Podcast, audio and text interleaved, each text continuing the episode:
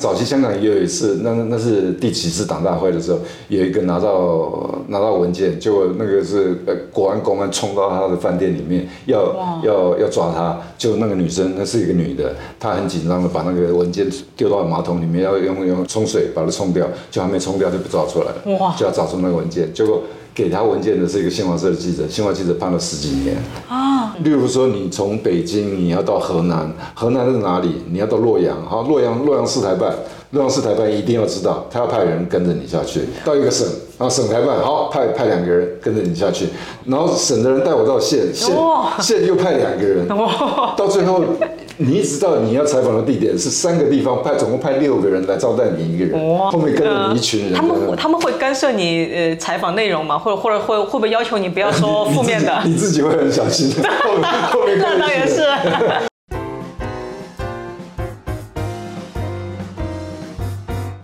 嗨，大家好，我是上官乱，欢迎大家来到这一期的《乱世佳人》。呃，其实最近我一直观察到有一个特别有趣的现象，其实这个现象我也观察很久了，就是我们一直都知道哈，就中国大陆待过的媒体人，我们都经历过零八年以前的那种市场化的媒体蓬勃发展的时候，我们的言论空间算还有一点空间的时候，到后来胡温后期，以至于这个习近平上台之后呢，整个新闻的管控收得很紧。那么其实我之前一直有个呃有一个疑惑，就是那么这段时间以内，就是那些驻扎在中国的这些台湾媒体人，他们到底经历了什么？他们怎么样看中国媒体的环境，以及台湾的媒体环境？其实这么多年也有很大的改变。我们都知道，其实这么几年，虽然看起来中国大陆也有台湾的媒体，但我们都知道，主要是一些什么《旺报》系列啊，还有这个什么呃中时啊、东森立场比较偏南的媒体。结果前几天我去看了，哎，很有意思，他们现在的好几十万粉丝的微博，现在竟然被降触及降到只有零，零评论、零转发，也零点赞，哎。他们立场都这样了，为什么还是会被降触及呢？那么这几年啊，尤其是近几年来，台湾媒体，尤其台湾媒体人在中国到底在经历着什么？这个问题啊，我今天找到了一个非常适合聊这个话题的人，他就是中央社国际暨两岸新闻中心的副主任朱建林先生。他不仅是一个台湾资深媒体人，同样呢，也是观察中国、观察两岸特别专业的一位文化人，而且和我之前的圈圈子有不少的交集，所以我们今天非常欢迎他啊，欢迎你那个、朱建林老师，你好，你好，你好，好不容易邀请到你，就是待会儿还要上班，就这让我其实我我有点惊讶，我说哇，就是我以为就是现在两岸的这个情势下了，是不是事情会比较少？没想到你还是要每天按时上班对，事情还是很多，对对对，或者事情更多了，是不是？呃，差不多。现在只是新闻，现在相对的是淡季。从李克强走了之后，现在没有更多的消息，所以算是相对的淡季。也许等年年底的三中全会了吧，就是这样。哦，对对，哎，现在中央社在那呃大陆那边还有驻扎吗？有中央社现在呃，如果有我我所掌握的范围，一个是北京，一个是上上海，还有香港，那我们都是轮派的。台湾从以前到现在都是轮派了，没有长驻。他现在最多最长的时间让你在那边停留半年，但是因为没有、哦没有是没有人愿意待在那边待那么长时间，除非疫情中间确实是半年。哦那疫情过后，我们现在都是有的有的单位是两个月，有的单位是三个月，大概是这样的，哦一次他们去一次。他们在那边有会不会受到什么限制，包括行动上啊，还有报道上的？这个限制就好像我在中国在采访的时候，我们的假设就是说是总总是有人在看着你的。哦，那和我们一样啊。我我们经常说，就说我们不管在网上发什么，都要假设我们就在那个国安部门的办公室里面讲。对我常，例如说，我常常跟同事讲说，你今天去见了一个朋友，然后你今天发什么新闻，你不可以今天见了朋友，你今天就发这个新闻，那人家知道这个这个话是谁跟你讲的。啊，所以你你必须打乱他们的，呃，因为每天都有人跟着你，每天都、啊都有人知道你在跟谁见面，所以你不能哦，今天今天听到什么，今天就写，不能，你必须哦不能让他们对号入座对对对，不能让他对号入座。得得保护消息源所以所以你你如果说要引述消息，你绝对不能这样写，绝对不能今天见谁，今天就发什么，绝对不能这样写。哇这这就是中国跑中国的经验，这累积下来就是必须是这样子，嗯。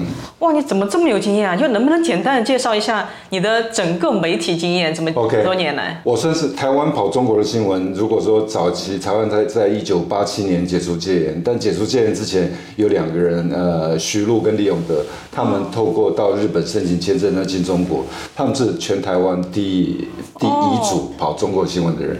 但是我们不会把它定义成跑两岸新闻的，因为他们只去一趟，他们只去一趟。真正台湾跑中国新闻的人，应该从六四开始，八九年，那是第一批。原来我们叫大陆研究室，还不是大陆新闻中心，是一个研究室。因为当时的所有中国的资讯都是飞行资料，所以我们可以看那些资料，然后去了解资料，了解当时的讯息，然后写出报道来。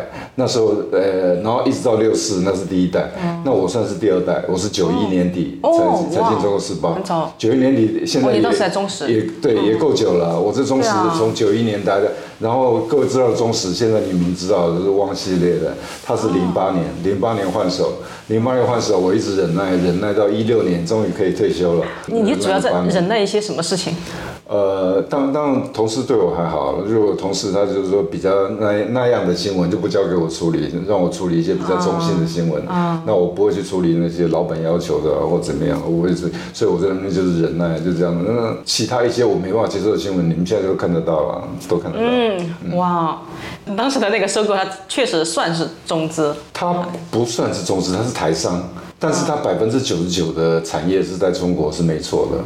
它不像，就说红海吧，你替红海做事，红海在中国呃有七八个省或者几个省里面有设厂，红海在河南设厂，河南有求于红海，还是红海有求于河南？是河南有求于红海，对，但是往往不一样，往往是卖东西的，对啊，它只零售，而且是很低端的。所以任何地方的需求，它都它都必须买单。对啊，对，所以他一个县，我们看过一个县委书记来，然后老板都要出来迎接。然后你看一个县，那你不不要讲说一个市、一个省或者到中央了，这这东西。所以中国对对旺老板的影响影响力是很很深的哦。然后这个时候你就会知道新闻受到怎么样的左右，太多的左右了。刚开始是中石，还有工商。还有那时候还有《时报周刊》，然后现在后来加《旺报》、中视、中天，啊，对对对。对对对对，哇，这个我中式中天这个是很大的族群诶，就属于对对对对，嗯。所以说那时候去替中国做一些宣传片，就是我有网络，我有报纸，我有电视台，可以全方位的替你介绍啊，什么他们那以前都是这样，哦所以我是在九一年进去到一六年，刚好二十五年了，二十五年之后，然后等了七个月之后，又到中央通讯社，哦。嗯，然后一直做到现在。那像中国的那些呃很大的新闻现场或者新闻发布会，他们会主动邀请中央社吗？呃，他要看，这这就涉及就是说，现在在中国的台湾媒体，台湾媒体多数是偏蓝的，对啊偏中的。那中央社我们尽力站在一个中间的立场上，所以我们会报呃很多以中国的角度来看是不受欢迎的负面的新闻，然后我们做了甚至。呃，上七八成是对他们来讲是负面的新闻，啊，对啊，我看到就是对，然后批评的比较多。这个时啊候，他等于等于说，我们在中国还是在那边，我们只是一个很小心的存在啦。就是说，嗯当然中央社在那边的存在，你你这样的报道取向，他还愿意让你存在，他跟对啊为什么跟两岸关系是有关的。因为中央社是一个国家通讯社，啊国家通讯社它是代表官方立场的。对所以当对岸对两岸关系还存有一点点希望的时候，还不想全面撕、嗯撕破脸的时候，他就不会把你赶走，还是让你在那边存在。但是我们在那边也要很小心，呃，就是说，如果刘小波还在，你去接触他，那就是不可能的。嗯，如果那些呃在台面上的异议异议人士，现在正在做一个什么什么什么活动，你去跟他接触，那也那也是触犯他们禁忌的。哦，所以你要很小心的，就是说哪些可以碰。我常常跟呃同事有有些可能情况不了解，他要做什么事，我跟他们讲说，你要做一些你觉得敏感的事，先来问我，我来决定可不可以去做。你在做这个之前，做做决定之前，你会不会有一些，比如你在大陆认识的一些消息人士，就会不会参考他们的意见？嗯，不会，因为其实每个人都在摸索。就好像你之前看那个澳洲刚放那个陈磊，对啊陈磊他也他是一个呃移民到澳洲澳洲的中国人，然后他在中央电视台做事，对啊他觉得他很了解中国的底线，最后他还是被抓了。他为什么被抓？就是一个官方讯息下来，例如说叫你呃礼拜三才能发布，但他礼拜二就把消息透露出去了，啊然后就是这样，他这他没有想到这是一条红线，他没想到对啊，所以这个东西你红线的掌握，呃我觉得那那这个不跟那个武武汉肺炎一样吗？你你要你要有呃七成的经验，还有三成的运气啊，啊所以所以对对对还是要自己掌握。你有没有遇过什么运气不好的经历？我自己倒没有，但是我的同朋友有。我记得哪哪一次党大会，呃，我们台湾我们在跑中共的党大会，最重视就是要拿到他们的政治报告，就是习近平习近平总书记要做政治报告啊。对，但是他对他他都会公开发布的呀，这个那是当天，我们必须之前做报道。啊，所以大家所有人都在抢这个政治报告，抢这个政治报告，然后尤其里面对台就是有一段大概呃五六百字的文字对台，这等于是他未来五年的对台的主要方针。那我们的所有人事先都都在抢，各家媒体都在抢，日本要抢也要抢，然后台湾也抢，我那外籍记者也抢，香港也抢。我的经历很多时候是从香港那边拿到了，因为香港有代表。有有他们党代表啦，有什么的，香港他们认识这些人，所以他们可以事先拿到。那后来中共就就聪明了，他一份政治报告，他把它印成文件，印成文件，每个人不是发一本吗？对啊。但是一本每个人都是每每一本上面不一样的编号，但是当你这个文件散出去的时候，看那号码就知道谁漏出去。哦，我靠，所以所以他是这样，所以我们那时候在抢抢这个报告，那有一次就有人抢到了，那抢到了，然后就被抓走了。记者被抓了，我们打电话给呃给国台办新闻局局长，我们我我们跟他说人被抓了，他谁抓了？国安。然后说那我们没办法啊，他就直接这样讲，那我没有办法，这个这个就是红线，你不能踩到这个红线那那。后来那位怎么样了？那位同呃，学？因为他是台湾人，所以还是放了，只是赶出去而已。哦，对，那那时候相对台湾人在那边受到的待遇还是比较好的。早期香港也有一次，那那是第几次党大会的时候，有一个拿到拿到文件，结果那个是呃国安公安冲到他的饭店里面，要要要抓他，就那个女生，那是一个女的，她很紧张的把那个文件丢到马桶里面，要用用用用冲冲水把它冲掉，就还没冲掉就不找出来了，哇。就要找出那个文件，结果。给他文件的是一个新华社的记者，新华记者判了十几年，啊然后这个香港记者被关了一阵子之后放回去，啊，然后当时还是九七年之前，香港哦还没回归，还没回归，所以那是因为他当时还是英国人，所以他对对香港还算是客气。对现在对台湾也还算是客气，就是因为这样子，还现在对香港人不会那么客气。对啊。所以香港香港在香港变成大湾区了，连香港都不 都不说了所以。香港在跑中国新闻比台湾更保守一点，我们可以做的很多事情，也许他们不敢做，他们更危险。哇，对。因为你从九一年就在大陆，对对那对你能不能就简单说一下，就是从九一年到现在，你观察到的这个中国大陆的媒体环境的变化是什么？媒体环境变化，我觉得刚开始是一个封闭的，就好像一个刚出生的小孩，什么都不知道，嗯，什么都没有报道。那慢慢的有讯息出来了，我第一个看到的是什么？晚报。你看到有些，例如说，我看到那个天津《今晚报》，还有上上海什么晚报，晚报新民晚报。新民晚报，它慢慢做出一些比较活泼的新闻。那这个活泼的新闻就是我们要看到的是一个社会，例如中国社会的生命力，真正的生命力不是党党在讲什么那些八股的东西，你根本看不下去的。对。所以晚报是。很适合活泼，是休闲的，它不是日报那么正经八百的党八股的，所以晚报是有活泼，那你就可以看到一些社会的脉动。刚开始是晚报，然后再来是城市报，哎，对对对，对城市报。都市报啊，对，都市报，就都市报出来，都市报慢慢慢慢起来，然后再来就是有一些呃，也就是我们说的市场化媒体开始。市场化媒体，嗯，再来就是我们就真正真正的造成改变的是南方周末，然后整个带起中国调查报道的风气。啊，你你为你你认为为什么那个时候南方系会成为一个最大的自由媒体的一个代表呢？我觉得背景是什么他一个是广东人，啊？对，广东从历来从孙文开始，从以前开始，广东历来都是搞革命的。呃，对对对对对，尤其他跟香港接近，他们的自由化意识是最容易被渗透进去的。他们都是看的是香港的节目，所以广东是最容易改变的一块。所以他们从那时候开始，你就看到南方周末，然后后来不止南方周末，你你说呃《新京报》或者什么报，啊对对对很多的很多的媒体但。新京报它也是南方系的人去做的，也南方系的人去，对，也是南方系的人去，所以这个力量扩展开来。后来还有很多湖南的媒体、四川的媒体也有啊，很多调查报道。他们调查报道是用什么方式？就是说，浙江我不可以我们叫异地监督。对异地监督，我要讲的就是这个，就是说我浙江不监督自己浙江，你是等于这这这我党委说看不下去啊，我党委你怎么会监督我我自己的人呢？那你到别的别的省去监督，去写他们的呃负面的消息，那我就不管了，不关我的事。然后这个省来抗议，我可以不管你，嗯对不对？所以就是异地监督，所以等于呃四川去监督贵州的，贵州去监督山山西的，哪里山西对我们那时候是这样的。地监那时候是这样子的，所以就呃，这就是我们看各种各样的擦边球，这是最厉害的擦边球。那时候调查报道，所以我们看到，呃，我觉得台台湾的读者一定不相信，那时候我们看到《南方周末》，呃，一个版，呃，报纸一版。一版现在大家看报纸少了，一版那时候大概八呃一万字，八千字到一万字，八千字他们是跨版的，嗯，跨版的居然一则新闻可以写跨版，跨过来一万六千字，对。啊，我们叫叫深度报道。深度报道写一万六千字到两万字的报道，甚至到三万字，写三三个版。对。就是一个新闻，你看这个记者他可能跑了一个月，可能跑了两个月他累积下来，然后深入深入当地，然后从头到尾跟着跑，这样辛辛苦苦，那那真的是调查报道。哇，你说你我我好多回忆涌现啊！对对对对 我那时候跟着老师傅，就是也也是跟着晚晚上半夜都要出去，就是为了跟一条新闻。那时候真的这样。对啊，那是一个精华的时代，但是我觉得这个时代应该从什么时候开始结束？呃，南方周末的那个嗯南方发刊时事件南方世界，啊那是哪年？呃，二零一二年吧，一二年还是一三年？就就就是习嘛。对对对对对对。然后后来又出现兰州事件。对，兰州事件，所以这这这几个事件下来，这慢慢就没有声没有声音了。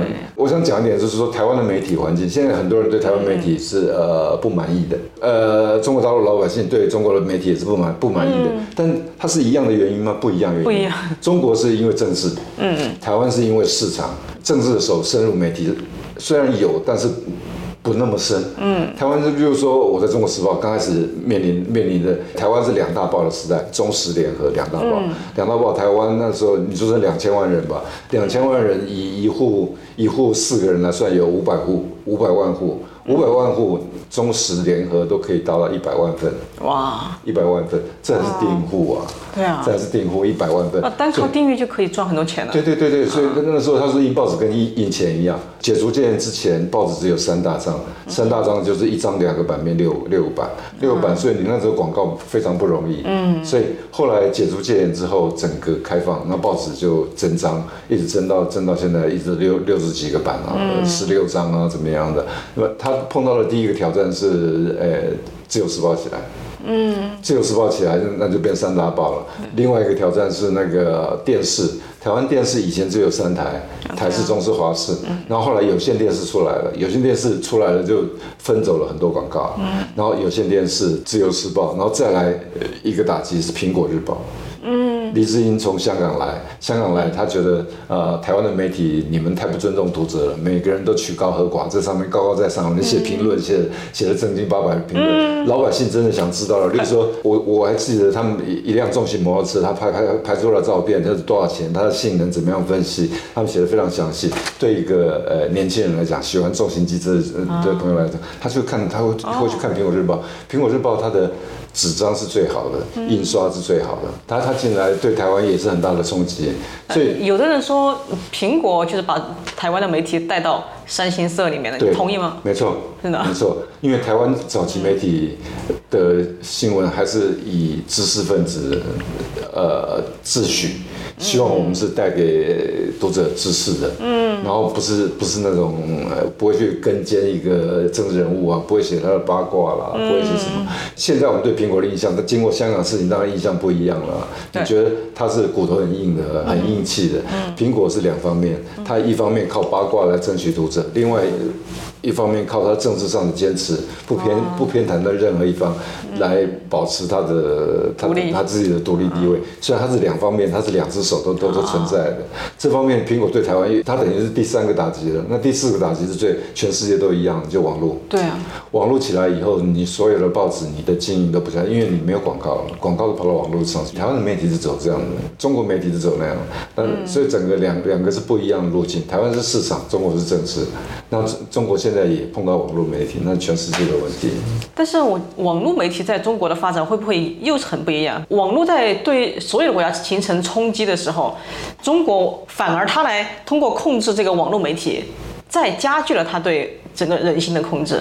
我我觉得这个很有意思，就是网络曾经带给人们很多的希望，就是网络第一个是无远佛界对啊，另外一个人他轻易上手，所有人都能上手，他可以深入每个人家里。像我我那时候记得是说，呃，如果如果你的粉丝有十万，你就是一家杂志；对啊有一百万你就是报纸。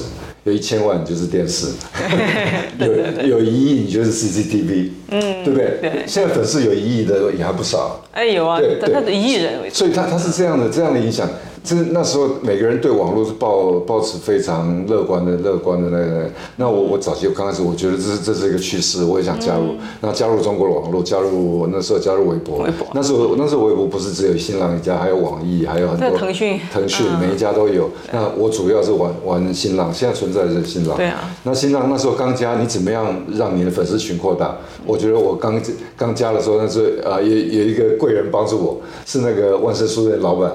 哦，刘淑玲，刘刘淑礼，是是因为我之前采访过他，啊采访过他，然后我我就我我就跟他打招呼，我说刘呃刘刘老师，我我开了开了我一波，他说好，我帮你宣传一下，嗯，就刘淑玲那时候已经是大 V 了，对啊。嗯，呃 V 大陆叫 very very important person 嘛嗯，VIP 嘛 VIP 啊他已经知道大 V 了，他这样的一加持，我马上台湾的台湾那时候很多人哎对台湾人好奇，又是刘老师介绍的，然后我马上粉丝就上来了，然后后后来慢慢经营，我现在粉丝还维持到两万出头，嗯，两万出头没有再增加，然后微博你会看到它它的影响力，我觉得印象最深刻的是，呃呃，当时我们有句话叫“围观改变中国”，当时我们都很都很乐观。不只是围观改变中国，按赞就改变中国，点赞就改变中国。你觉得那时候是非常非常乐观的。我我还记得，如果你有印象的话，二零一一年温州动车事故，对，对，那时候动车事故现场发生，然后就现场每个人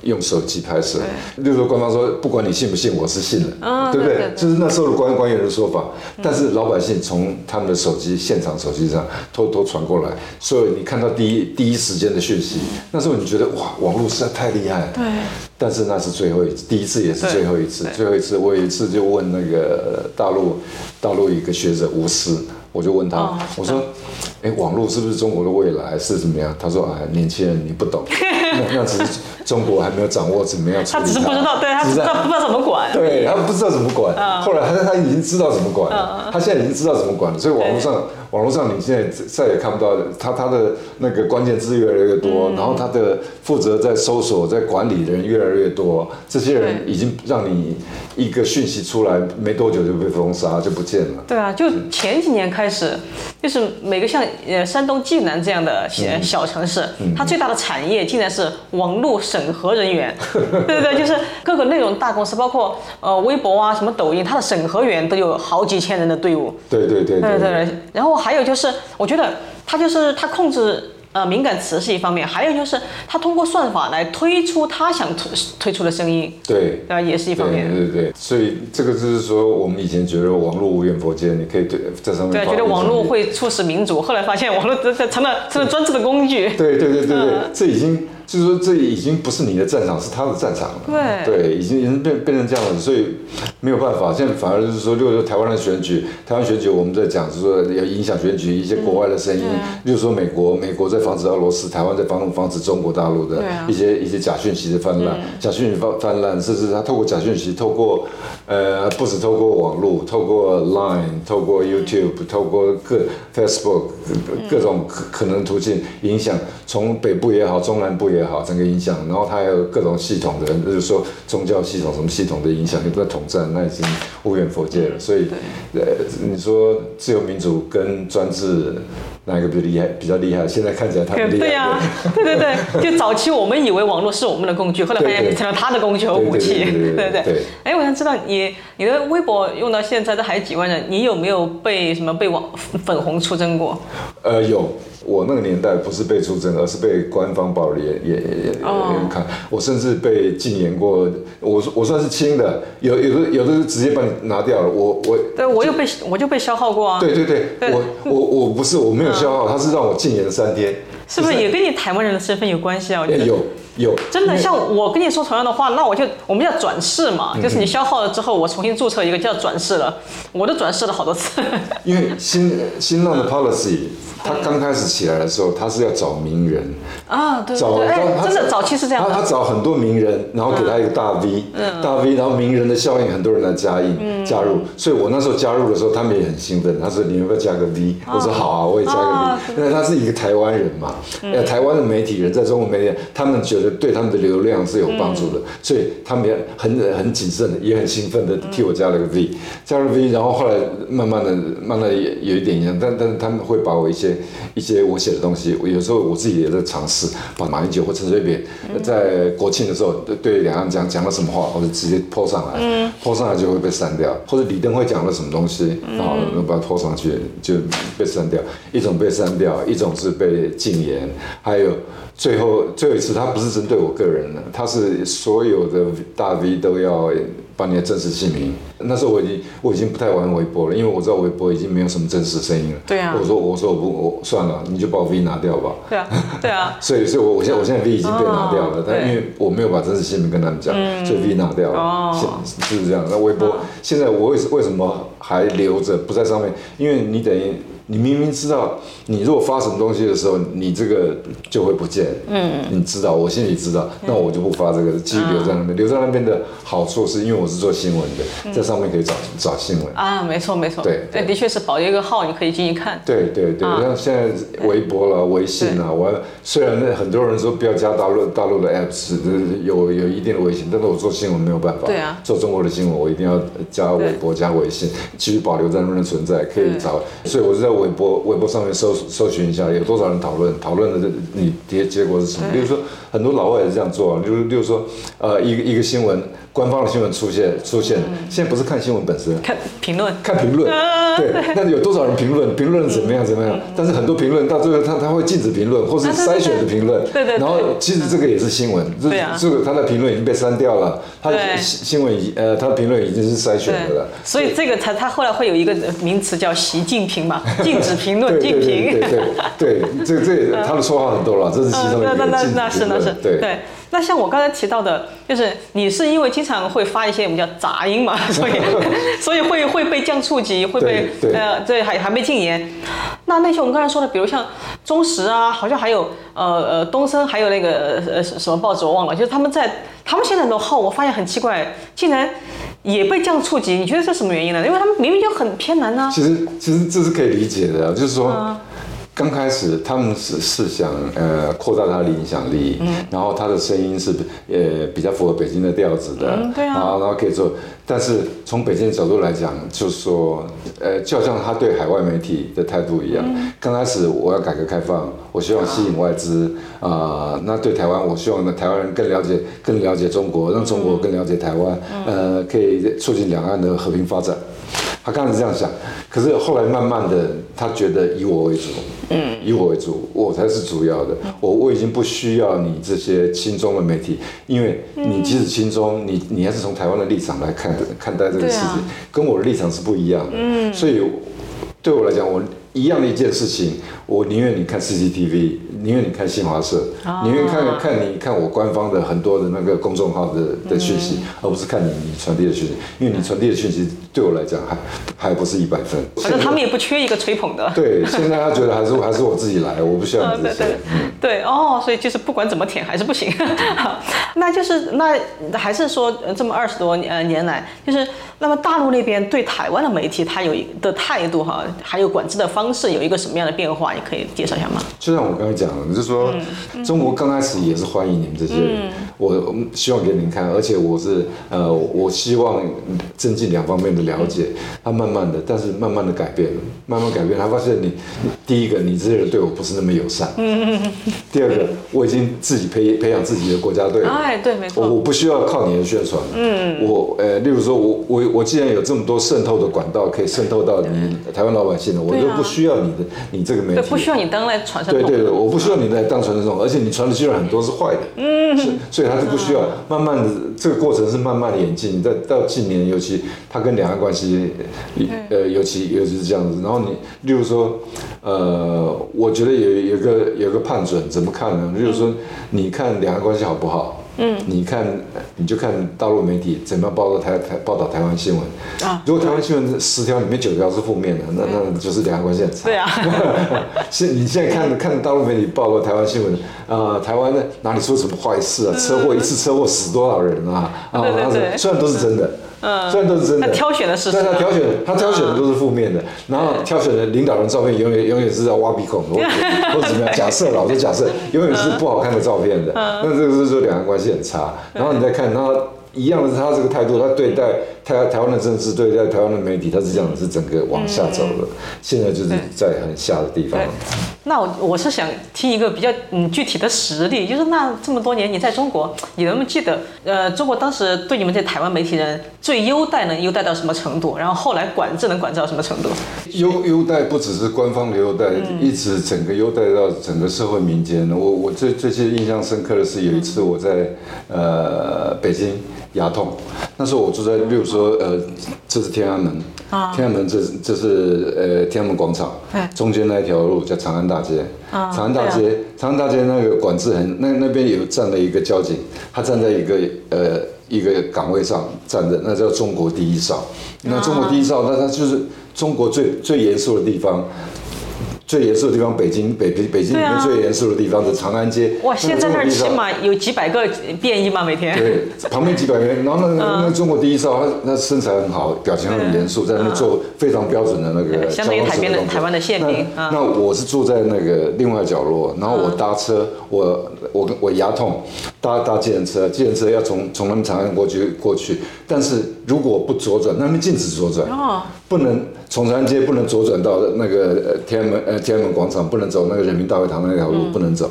然后我牙痛，这条是捷径，要不然就要绕一圈。嗯，那我就看那个出租车驾驶，我跟他说：“诶，我我是台湾媒体记者，我牙痛，我要到到到天天坛医院啊，天坛医院去看牙。”他好，没问题。然后他就开到那个长安大街，他就直接开到那个那个天下第一第一哨那，开到港口下，台湾记者牙痛。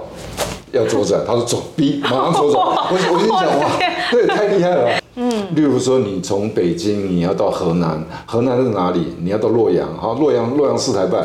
洛阳市台办一定要知道，他要派人跟着你下去啊。对，一定要。所以当时，就是说我要到我到呃黑龙江那里去采访，呃，跟过来办打完招呼，他只是问你能不能接待，我说有，他们说好，好，那我就去。然后就是说我到到到一个呃到一个省，然后省台办好派派两个人跟着你下去，然后到到省里面，那你要到县，然后省的人带我到县，县县又派两个人，到最后。你一直到你要采访的地点是三个地方派，总共派六个人来招待你一个人。哇！然后我连背包都不用提了，那个那个相机什么都不用提，就一个光手在那边在在那边做访问。我觉得那时候你觉得自己到底是记者还是受访者，你都搞不清楚。对，还有后面跟着你一群人。他们他们会干涉你呃采访内容吗？或者或者会会不会要求你不要说 负面的？你自己会很小心。后面那倒也是。后面跟一群人，你自己会小心。那倒是。所以这这是那种这种待遇，然后。到现在呢，例如说我们的中央社，在很多呃，你台湾媒体你要出去的出北京的限制越来越大，而且你也做不了，你不不止你人出去到当地的呃采访都受到限制。第一个你出去的受到限制，第二个受访者受到限制，受访者不敢。对不对？现在你越来越来越难找到受访者，像你在北京，你要找找个人吃饭都很难的，真的吃饭。他为什么？之前就有一个呃，有一个新闻是一个呃，大陆的跟跟日本媒体还是怎么样，在饭店里面吃饭，后来就被国安找了。对，这是确实存在的案例。嗯，对，所以这样的，我觉得。中国这样子这么谨慎在处理这个事情，所以你的采访越来越越困难。那其实官方邀约了，例如说有些活动预计习近平会出现，中央社，就是说，呃，台湾媒体只准三家，那中央社自动砍掉，啊，对，他就把你砍掉。中央社就只允许什么旺报啊？对对对对，他就允许了。中央社很多很多活动，这如果说呃有限制的话，中央社直接砍掉。哇，天对哪！就是这样子，他不会让你所有媒体进去，只要有限制的话，第一个砍掉的中央社。哎，对，我的天哪，他也不管你这个是那个台湾的中央级媒体。他他他希望这个当然不是习近平的决定啊，对啊，当然是底下的决定啊。嗯底下的人他一定会为自己的利益着想。今天如果呃习大大要出现了，台湾媒体有负面的报道，他怪下来是谁让这个媒体进来的啊？啊对 对不对？他肯定倒霉。所以你从他的角度来讲，他这他这个决定是合理的。对啊，对，所以我常常会从这从现在慢慢的跑这么久了，就很多事情是下层决定的，下层会从他的单他的立场来考虑这个问题，来处理这个问题，你就觉得什么是合理的，什么是不合理的，什么是你可以去抗争的，什么是什么是抗争没有意义的，对。对，就是这样。像你刚才讲的话，那如果他只需要三个的话，那一定没有呃中央社。那么我就很好奇了，像那三个被允许进去的那些台湾媒体，他们到底跟他们是什么样的关系？那那主要就是我觉得他们就是。偏蓝亲中的媒体、啊那是 OK 的，但是台湾媒体之间自己还是有默契的，有些东西是共同分享的，例如说他的影音、他的声音、他的讯息，这些是共同分享的，所以不会有人独家。哦这这是这是大家大家的默契，所以是还好的。哦，那这些偏南的媒体，他们那么偏南的话，他们在中国就是有没有像什么采访啊，有没有受到什么管制，或者是跟你们有没有什么差别对待？他们不会去尝试一些呃尝试一些我们在做的事情，他们不会去尝试，因为作为媒体，第一个，因为你不是你写了就会出来啊，你后面还有你的单位的长官啊，单位长官还有他的上级，然后北京一通电话都打可以打到哪里你都不知道，所以啊你你的东西是出不来的，你做了也是白哦对啊。白白的尝试了，所以这些人不会尝试的。那我突然想起你之前有讲过一个故事，好像和和这个差不多这个道理，就是当时那个哎赵子阳去世，对对对对。啊，这讲到这个，就是我讲到就是说，那时候还是余悸中时的时候，啊，余悸中时那时候还好，问题是说那时候已经是武警这边有解放军，那边有武警站岗怎么样，怎么样？要不要进去？我在考虑，考虑这这这东西。那那时候你就想说，作为媒体人，你应该要进去的，对啊，应该要进去，但是进去你可能会被拦，嗯，会会发生什么样的状况你不知道，你可能会被抓起来，可能都有可能。那你就考虑到你的老板是不是支持你，嗯，你的读者是不是在乎你？当你有一天你冒了一个风险，冒了一个风险，但是 nobody care。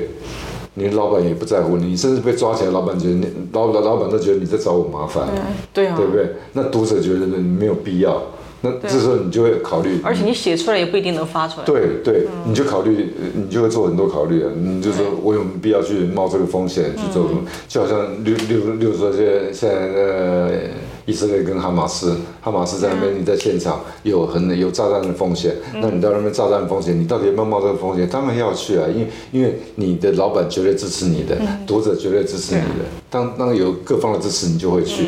当当你觉得支持力量不是那么强，你就会犹豫，我到底在干嘛？嗯，对，会有这样的感觉。哇，就说到这儿，我突然其实台湾这边一直有一种声音哈，就是说，就每次我们就像刚才提到的，就是他他们呃那个中共那边的很多渗透，然后包括资讯战啊的各种信息上的统战，就是美呃针对台湾就是越演越烈嘛。那么就是有人在主张，就说你不要怕，就让他们的声音进来怎么样？我们台湾也可以统战他们呐、我们也过去呃什么也也可以反统战啊，台湾的媒体啊，还有台湾的 KOL 啊，像你这样的，我们也可以进驻他们的抖音、小红书、微博上去发声啊，将来就能影响呃大陆观众对台湾的印象啊。就是那么从你刚才的这种呃经历看来，你觉得就是有个这种可能吗？如果大批台湾人去抢占他们的抖音、小红书呢，有没有可能？这个问题我觉得呃很困难。以前我也是这个想法，我甚至写过文章，就是说呃大陆在统战台湾了，他说对？统战说你们怎么样怎么样？台湾可以反统战。就是说啊，妈祖就是信仰啊，就就是什么？你们为为什么？我甚至有朋友问问我说，诶。你们民民进党或是绿营，连我们的信仰妈祖，你你都要反对吗？这这这是很多的妈祖信仰者觉得你这是莫名其妙的。那中国人来统战这个，那你怎么样去反统战？我觉得中国可以反统战的例子太多，我们在那边看到了太多例子。老百姓像例如例如说我我常常去北京国安喝茶。嗯，我我我不是喝茶，他都都请吃饭，请跟他们一起吃饭，吃饭跟他们聊天，一样啊。对，聊天就是这样。我就是说很简单，他说你不要老讲那些民主自由啊，你讲民主自由，你们台湾民主自由怎么样啊？那我们怎么样怎样？我我就跟他讲说，我不讲民主自由，我是讲就讲法轮功。法轮功明明精神正常，你为什么把他说他是疯子，把他关到疯人院？你为什么这样他这样做？这就是不合理的。所以你可以反统战太多了。中国的大学联考没没你不一样分数可以录取北大，对不对？就一个，然后。然后一一大堆军军人变成法官，一大堆什么呢？一大堆太多不合理的事情，你可以翻统战，打这种战争，台湾一定赢的，因为台湾是一个更合理的社会。对啊，中中国很多东西都不合理。然后现在我没有那么乐观了。我觉得为为什么没有乐观？一个是有两个原因，一个原因就好像言论市场，你你怎么样去表达这些，让中国老百姓看到，已经没有这个场域已经被他们占据了。对啊，媒体被他们占据，网络被他们占据，都已经占据。他们他们除非翻墙，翻墙也不用你不用你跟他讲这些道理。他既然会翻墙，他早他早就看得到这些道理，对对不对？那你言论要进去，你进不去，这是这是一个。另外一个，我觉得台湾内部是有问题的。啊，怎么讲？台湾内部有问题，就是说，台湾现在只存在一个呃统派跟独派，只存在没有中间派。统派的人对统派的人来讲，他说为什么要骂中国呢？中国怎么样？我们我们现在，呃，他最最主要的敌人是台台独，而不是中国，所以他跟中国是合作关系。嗯，所以你看那些统派，有人会讲，就是讲中国的不不民主，或中国顶顶多呃过几年一年喊一次啊，六四要平反啊，六四要怎么样？那一年就讲一次，现在连一年讲一次都没有了。嗯，对不对？对啊，连连这个都没有，统派都是这样子这种声音。那对独派来讲，哎，你为什么不不呃反统战呢？为什么呢？那独派的独派的想法很简单，那他家的事关我们什么事？嗯，对对对。我干嘛去管他家的事？对对对，对不对？然后离得越远越好，对，越越好。那他他们烂就让他们烂嘛，我们何何何必要管他们的事？他们去那边。那以我这个立场，我在微微微博上或怎么样也有发言呢，就是在讲中国什么样的啊，要民主啊什么的。然后就有一个声音我印象很深刻，你要来讨论中国民主，你先支持统一吧。嗯，对不对？你你已经要独立了，你跟我讲我民主关干你什么事呢？这这这是一样这个道理。所以台湾内部统独只有这两两个声音，没有中间的声音。中间我我希望有中间以更持平的立场来看待中国，然后之后我们才可以来讨论民主自由，然后再来讨论这些。第一，所以现在已经很难。第一个，台湾没有这个市场；第二个，就是说。在言言论这个领域已经被中国全部占领了，所以你要反统战，呃，已经时不我与了。我觉得以前曾经有这有过这样的机会，现在没有了。现在我觉得台湾，呃呃。很难做攻击，只能防卫。对对对对对对呀，对对 对，其实我也这么想。对，那你刚才有人提到啊，你说呃，在墙外表达的话没什么用，因为那些能翻墙的人他一定是支持的。但是我们现在其实可以看到啊，包括你看像呃，其实很多翻墙过来，比如像经常像我嘛，你经常挨骂的都是那些就是那些小分红嘛，就是这些人他全都会翻墙，翻墙出来他。还是粉红，而有的很多中国人就是那个年轻人出去留学，留学回去他更粉了。明明都翻墙出来了，看到这么多啊有关民主自由啊很多信息，然后就是包括我们之前也经常会幻想嘛，我说啊只要那个墙没了，墙推倒了，就大家能看到真相了，就都会的都会反共。但是从他们身上我发现不一定呢。真的啊？对啊，为什么？这方面他这又是另外一个深刻的问题，就是我长期在观察中国的论述方式。对啊，中国论述方式，我觉得他们越来越厉害。嗯，越来越厉害，就是就就看，就像我在长长期在看那个《环球时报》，每个人觉得它是个乐色小报。对可是我在看他怎么样解释。像以前如果发生一件事事情的时候，中国的媒体的处理方式是不报道。嗯，对。对，以前是这样。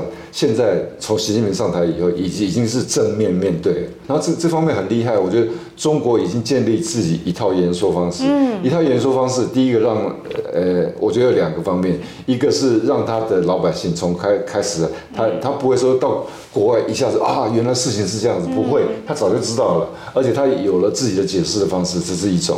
另外一个影响力就是中国已经扩散，他力量扩散了，因为你海外留学生到最后几乎十个有八九个是要回来找工作，嗯，对，回来找工作，你的记录只要被记录，嗯，那你就糟糕了。所以这些这是他第二个手段，就是经济发展机会还在中国。如果经济中国经济整个往下垮了，你要在外面找工作，你不打一出国念书就不打算回来了，那你的思想会改变。但是如果是这样，你就不会改变，你还是会回来，因为你还还是会受到影响。所以有两方面，一个一个方面就是中国面对问题，把整个自己的演说体系做建立的很完整。嗯，你要打破这个体系并不容易，你你要你要花费很多口舌才能才能把它这个打破。这个这是这是一个主要的方面。嗯嗯哦，这就是我们经常说，我看有些漫画画了，就是为什么他们爬出墙来，就是之前他们井底嘛，井底之蛙，之前在井里，后来发现他们爬出来井底之后，把井背在身上了，在全世界到处跑。对，就是其实那个井就可以解释解释为你说的，就是他们还背着中共的言说方式来理解全世界，理解全世界发生的事情。对对。但我觉得这个背后还有一个非常我们就是呃必须要承认的问题，那就是中国的就是它这个经济增长了，虽然虽然还有六亿。亿人还在一千每每个月收入在一千以下，但是呢，他只需要那么几亿人，他们觉得哦自己的经济不错了，他就看全世界都觉得不如我们了，就就觉得他就会拿经济这个东西来解释他的一切东西，他他就可以合理化。第二个呢，就是他经济成长本身，他的确可以缩小和全世界的距离，他就觉得你们也不过如此嘛，我们我们这样也过来了。早期九几年啊，九几年邀请大陆人到来台湾来访问，那时候我跟着他们，他们有人就说，哎，台湾不不怎么样嘛，这个城市建设不。怎么样？汽车看那汽车没有我们北京的好。然后另外有个人就跟他讲，那是九几年。他说你不要看，那你看那车子烂，那都是私人的。我们北京的都是公家车。对。他说，所以从这个角度来看，然后那现在慢慢他们看，他们私人车也多了。对啊。车子也比你好了。对不对？到处都好，那很多。然后现在要看的是，我觉得就是说，啊，他他们到日本会看到日本为什么街道这么干净啊？那台湾台湾呃，为为为什么可以这么这么多人这么这么善良，这么对？别人没有没有那个防备的心理啊，这个东西才是细节，对，才是细节。慢慢的，他要一个社会要体体会到这种细节，这还需要一段时间。所以，他们现在我觉得还在过渡，整个社会还在过渡。但当然，他们那种骄傲，现在被现在今年以来的经济形势已经已经打了一半了。现在现在很多人躺平了，很多人，然后这个慢慢慢问问题，就说看到中国为什么我三十几年还嗯呃自己觉得没有那么疲倦，就是说。因为它一直在变化，对啊，我还在观察它的变化，一直在变化。这东西也是两岸关系也是在变化，那中国也在变化，一直在变化当中。对，嗯。那你觉得接下来几年的中国的变化会是什么样子？经济层面，我当然是看坏呀。我我觉得这个情况就好像没有国家可以，它已经三十年改革开放三十年，往上面爬了三十年，它已经三十年已经是最长了。就像日本当年也是三十年。对。台湾经过了转型，然后经过也也也有往又又掉下来过，再再再再然后再起来。但是台湾现在再起来有一点呃不均衡了，主要靠 IT 了，其他行业不太行，对不对？那中国你要找到什么？中国现在。找电动车，呃，我觉得在绿色能源方面，中国花了很多力气，花了很多。这东西对未来怎么怎么样发展，我觉得不知道。但是长期老百姓，你说有呃六亿人每个月还是一千块，这个情况，我觉得短期内不太会改变，甚至可能会更糟。而且现在主要是年轻人的失失业失业率的问题，这是更严重的社会问题。然后他怎么样来解决？然后地方债问题，然后房地产问题，这些问题都不是容易解决的。即使是市场化的国家都不容易。解决，然后中国的集权体制是不是万能？是不是跟市场市场经济不一样？能够解决，我也不看好。我不觉得，就没错。所以中国经济会往下掉，那会掉掉多深？掉多长？还要看，其实我我一直比较喜欢做中国社会面的报道，例如说一个社会快速转型，它你如果你看到都是宏观数字的话，那很无聊。不，我不太喜欢做两岸关系，九二共识搞了多少年，很烦的。然后做一些中国社会社会面的报道，社会面的，就是说我以前到四川去啊，到成都去啊，做他们的学生组呃组摇滚乐团啦，然后到哪里去啊？我喜欢做社会面的报道，看社会面的东西，然后看社会面，我我会关心中国呃。呃年轻人怎么想，然后现在怎么想，这些东西是比较真实的。我希望如果说连呃台湾的媒体或中国媒体能能更深入到那种社会层面的报道，而不是官方的意识形态的，那会更好一点。所以我们在期待的是一个呃大环境的改变。